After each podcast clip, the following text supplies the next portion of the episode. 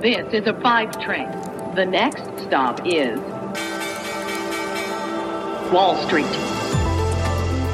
Herzlich willkommen zu Wall Street Weekly, dem Börsenpodcast aus New York. Ich bin Sophie Schimanski und ich freue mich sehr, dass Sie wieder mit dabei sind. Heute geht es mal nicht um einzelne Aktien oder Unternehmen, sondern gleich um die ganze US-Wirtschaft.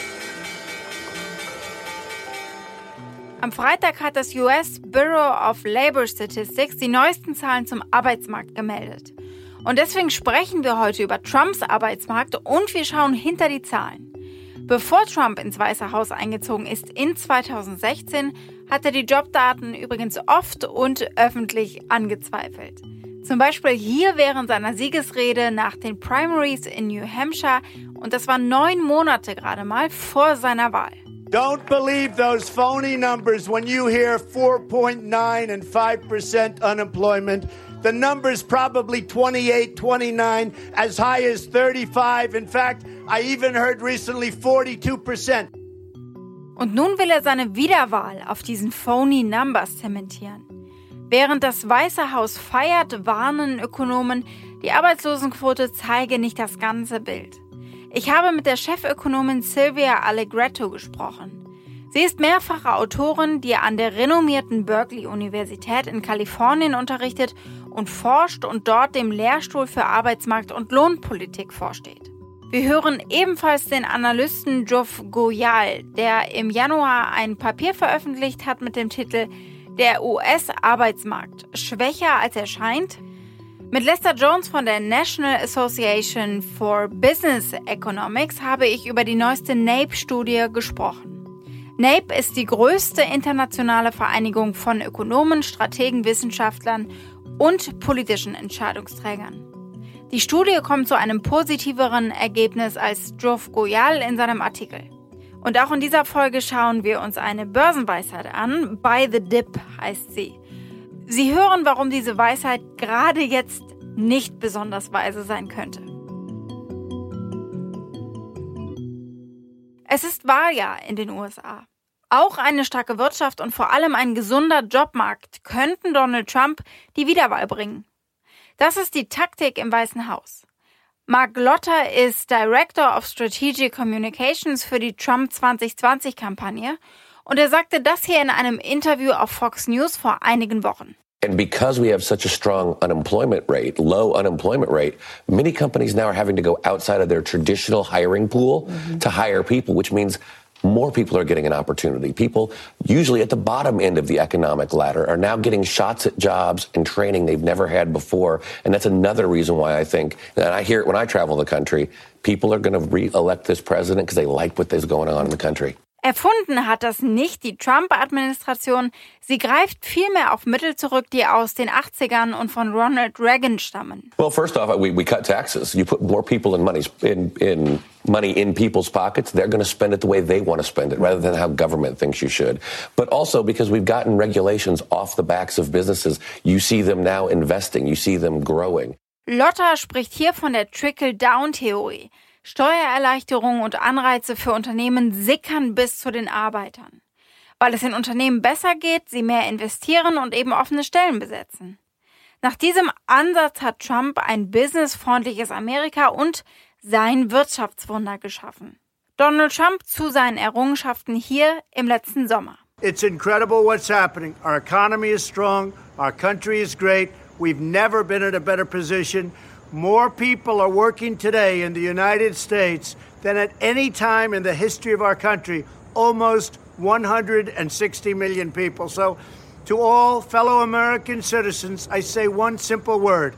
Congratulations. Und auch bei seiner State of the Union vergangene Woche. Jobs and investments are pouring into 9,000 previously neglected neighborhoods thanks to Opportunity Zones, a plan spearheaded by Senator Tim Scott as part of our great Republican tax cuts. Aus dem Kreis der Trumpschen Wirtschaftsberater heißt es im Dezember 2019, The US labor market is the strongest it has been in the last half century, as shown by economic data across various metrics.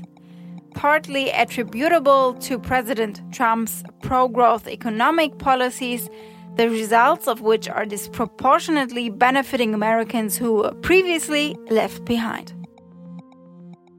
Zuspruch bekommen sie von Moderatorin Carly Shimkus, Reporterin bei der Fox Morning Show. Whether you like the president or not, you cannot deny the uh, economic strength. We have 3.5% unemployment, which is a 50-year uh, low, uh, 7 million jobs created. Und an den reinen Zahlen scheint tatsächlich kaum etwas auszusetzen zu sein.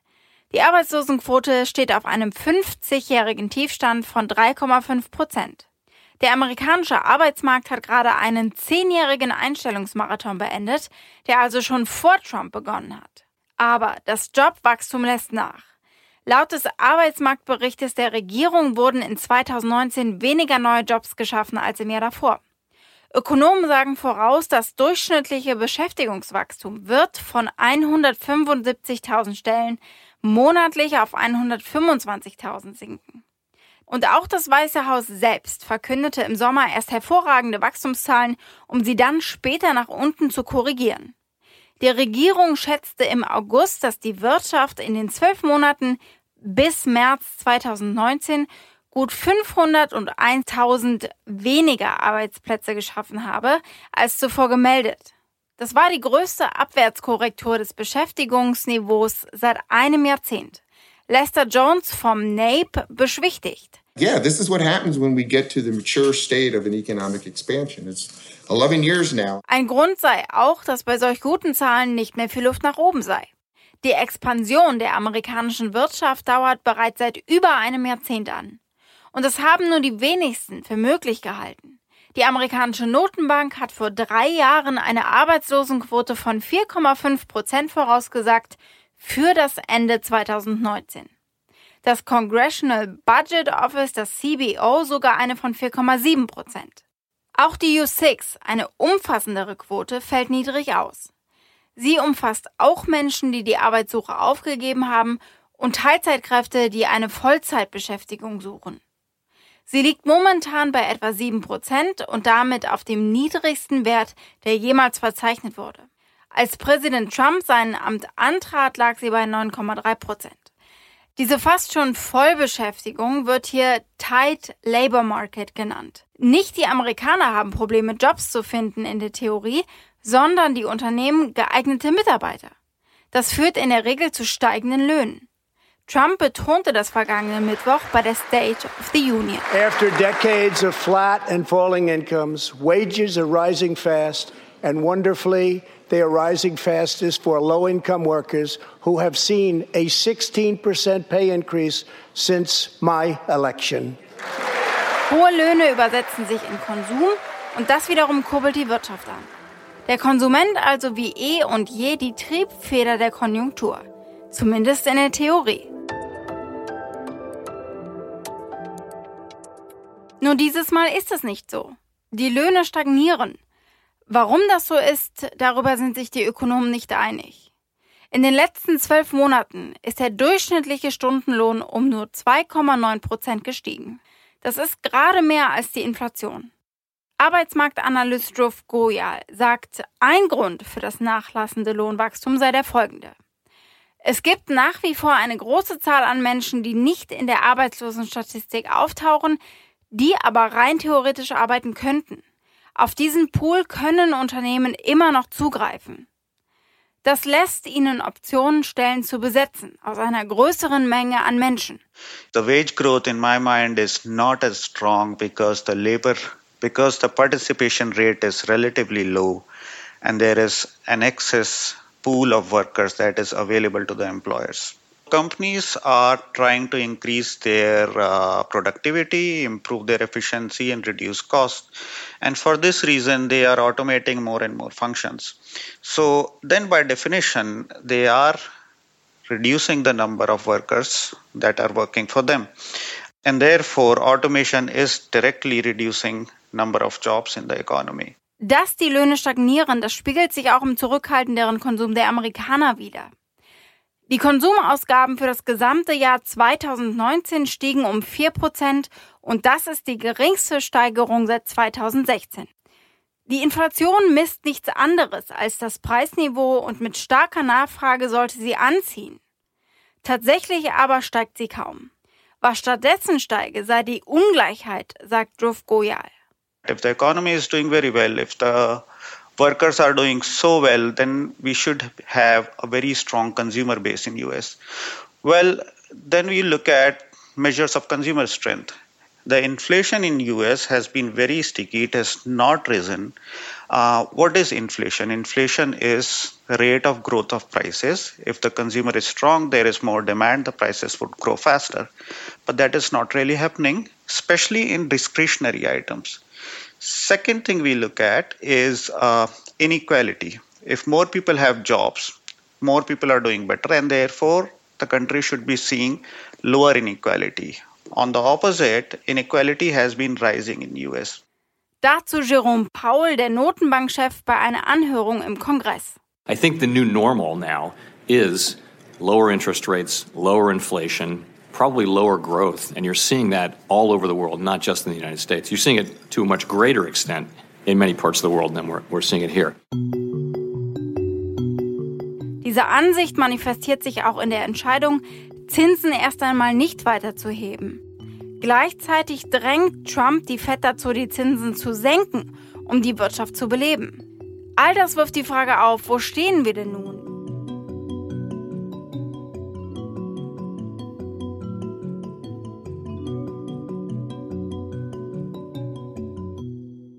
Es scheint keine einfache Antwort darauf zu geben, wie gesund der Arbeitsmarkt in den USA wirklich ist, denn ein Blick auf die Arbeitslosenquote alleine, so gut sie auch ist, reicht nicht.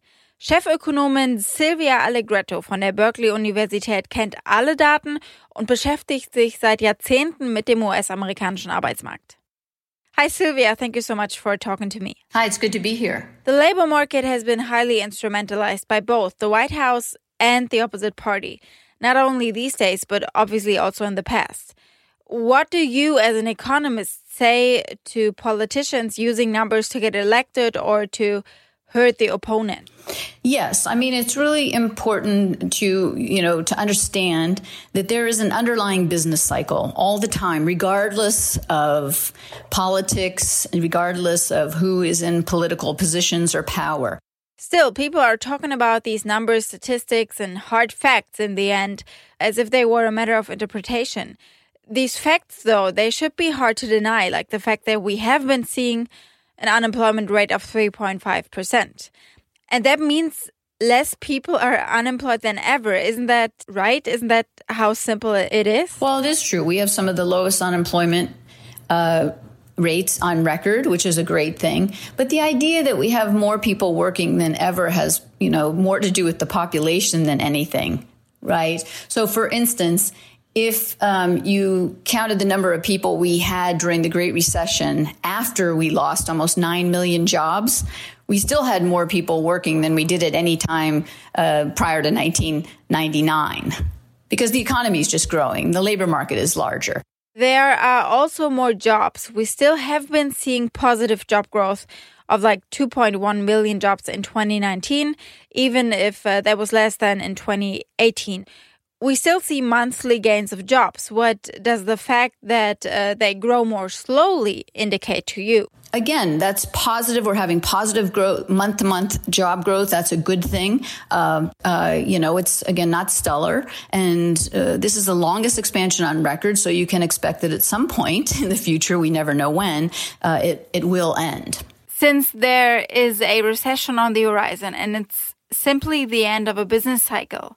Uh, does that mean that there's nothing that um, can be done about that from a policy standpoint? Like, uh, fiscal policy, tax cuts, um, for example, because we have been seeing that this did have an impact on the economy that the tax cuts uh, made by Trump. Well, yes, look, the, the, the, Trump tax cuts probably did in, in 2018 give the economy a bit of a boost. Again, uh, GDP was the highest for his three years at 2.9%. Uh, again, we uh, GDP fell off in last year in 2019 to 2.3%. Uh, there was probably a boost there, a temporary boost, and it certainly could have factored into the job market. You know, by all forecasts, the economy is going to slow down here in 2020. Uh, you know, so in, in that context, I think it's just again important to know that there is a business cycle going on, and um, we know that there's going to be another recession. We should always keep that in mind. Um, we just never know exactly when and or what will tip the economy into recession. In his State of the Union last week, Trump mentioned the tax cuts as an engine of growth. That's classical supply side theory, like. Uh, in the years of Ronald Reagan, and that's obviously not new. Has this been proven to work for the job market? What uh, do the numbers tell you uh, when it comes to the efficiency of the supply side theory? No, I believe that supply side or trickle down economics has been completely, uh, you know, completely. Uh, um, debunked and discredited over the last 40 years.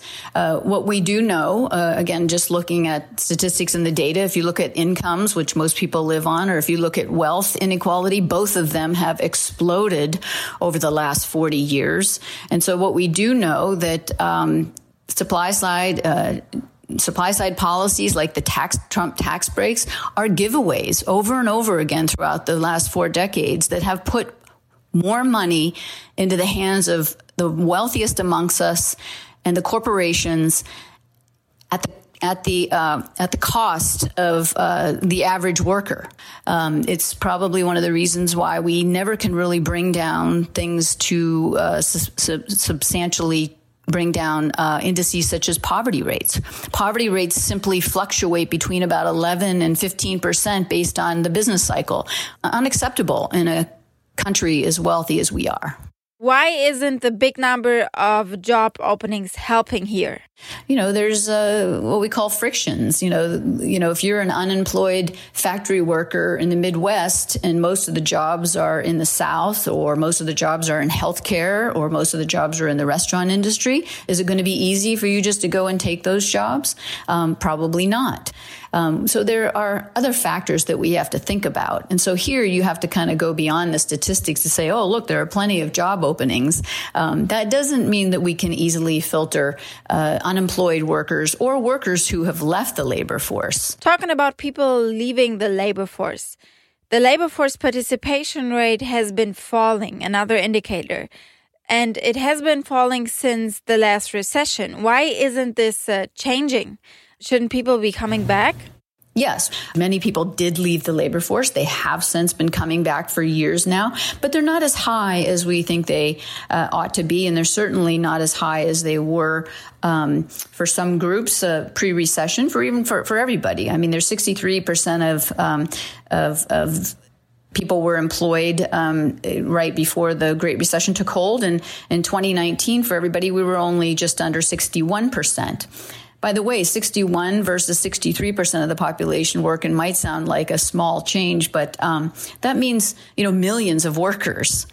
If we look at the EPOPs, for instance, for, um, for blacks, we see that it actually did in 2019 surpass the pre-recession pre-recession peak of just over 58%. But of course 58% is pretty low. And that is even lower than it was in the really good times around the year 2000 which it was 61%. So look, these are a lot of numbers and it's to say that we still have a lot of work to do in the labor force because we have these um, these divergent statistics based on you know sometimes gender and race and ethnicity. Uh, by the way, we for the first time ever, I think, we might have did, we did this one time for a short period of time in the 2000s, but you know women um, are now the largest share of the workforce, uh, at just over 50 percent. Um, you know, so uh, that's you know that's an interesting uh, tidbit. Let's move on to another indicator to wage growth, which, uh, despite all the open jobs, despite this tight labor market, has been rather muted. Why is that? Yes, we've had a lot of wage stagnation. Look, in the long run, over the last 40 years, workers haven't fared very well. Uh, the typical workers and low wage workers haven't fared very well. Um, again, we've had a long uh, re- economic recovery in the works here, and it took a long time for um, any wage growth to hit the American worker. Except for those at the bottom who live in states and locales that have been raising the minimum wages, they have seen uh, increases, which is a good thing, uh, but that's mostly because of policies that were implemented. It took a longer to hit the uh, kind of middle or typical median worker.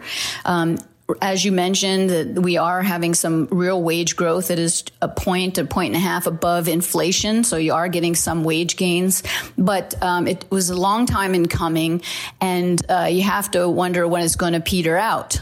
And again, this goes back to the bargaining power of workers. We have extremely low union density, especially in the private sector, that is about 6%.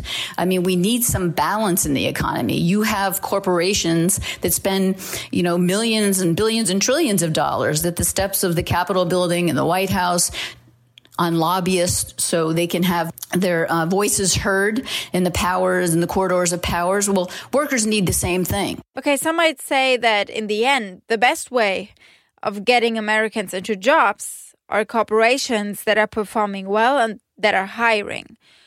So when the next recession hits, what is going to be left? What, in your opinion, can be done to spur growth in the economy, hence in the labor market, in a sustainable way?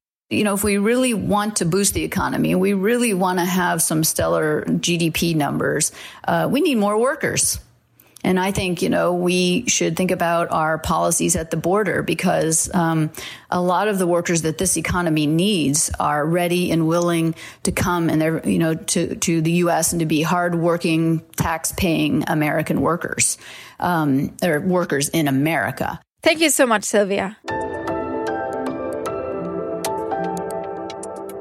Das war eine klare Aussage, die ich spannend fand. Die wird sicherlich viel Gegenwind bekommen. Sie können es ja ein bisschen klingen und äh, nachhallen lassen.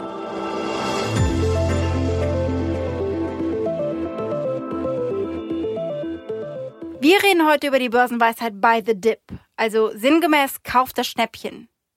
Es ist eine Art zu investieren, beziehungsweise eine Art, den Zeitpunkt des Einstiegs in ein Investment zu wählen. Nämlich nachdem der Preis von einem Asset gefallen ist, sagen sich einige Händler und Investoren, so billig wird's nicht mehr und deswegen kaufen sie oder sie erweitern ihren bestehenden Bestand. Diese Investoren rechnen natürlich mit einer Erholung des Marktes und mit einer Erholung des Kurses dieser speziellen Aktie. Und wenn das tatsächlich eintritt, dann profitieren sie natürlich von den höheren Kursen. Ein ganz aktuelles Beispiel könnte übrigens gerade der Ausbruch des Coronavirus sein und die darauf hinfallenden Aktienkurse. Aber der vielbeachtete Investor und Chefwirtschaftsberater Mohamed El Erian von der Allianz warnt davor zu kaufen, wenn es um die Reaktion der Börse auf das sich ausbreitende Coronavirus geht. Vor allem, wenn dem die Annahme zugrunde liegt, dass die Zentralbanken das schon wieder richten werden und im Ernstfall eben gegensteuern. Denn die Zentralbanken, vor allem natürlich die in Europa, werden nicht zur Hilfe schreiten, sagt er, denn sie haben einfach keine Pfeile mehr im Köcher. The coronavirus is different. It is big. It's going to paralyze China. It's going to cascade throughout the global economy. And importantly, it cannot be counted, as Michelle just noted, by central bank policies. So I think we should pay more attention to this and we should try and resist our inclination to buy the dip. Ein Vermögenswert kann aus vielen Gründen fallen. Nur weil der Preis billiger ist als früher, heißt es lange nicht, dass der Vermögenswert nicht noch billiger werden kann. Vor allem, wenn eben fundamentale Änderungen zugrunde liegen. Fazit, Schnäppchenjagd ist schon günstig, aber vor allem an der Börse kann man auf diesen Schnäppchen dann eine Weile sitzen bleiben, obwohl man sie vielleicht gar nicht mehr haben will. Das war's von mir, für heute zumindest. Wenn Sie Anregungen, Wünsche oder Feedback haben, schreiben Sie mir einfach eine E-Mail an wallstreetweekly at mediapioneer.com. Und wir hören uns nächsten Montag wieder. Haben Sie eine erfolgreiche Woche. Ihre Sophie Schimanski.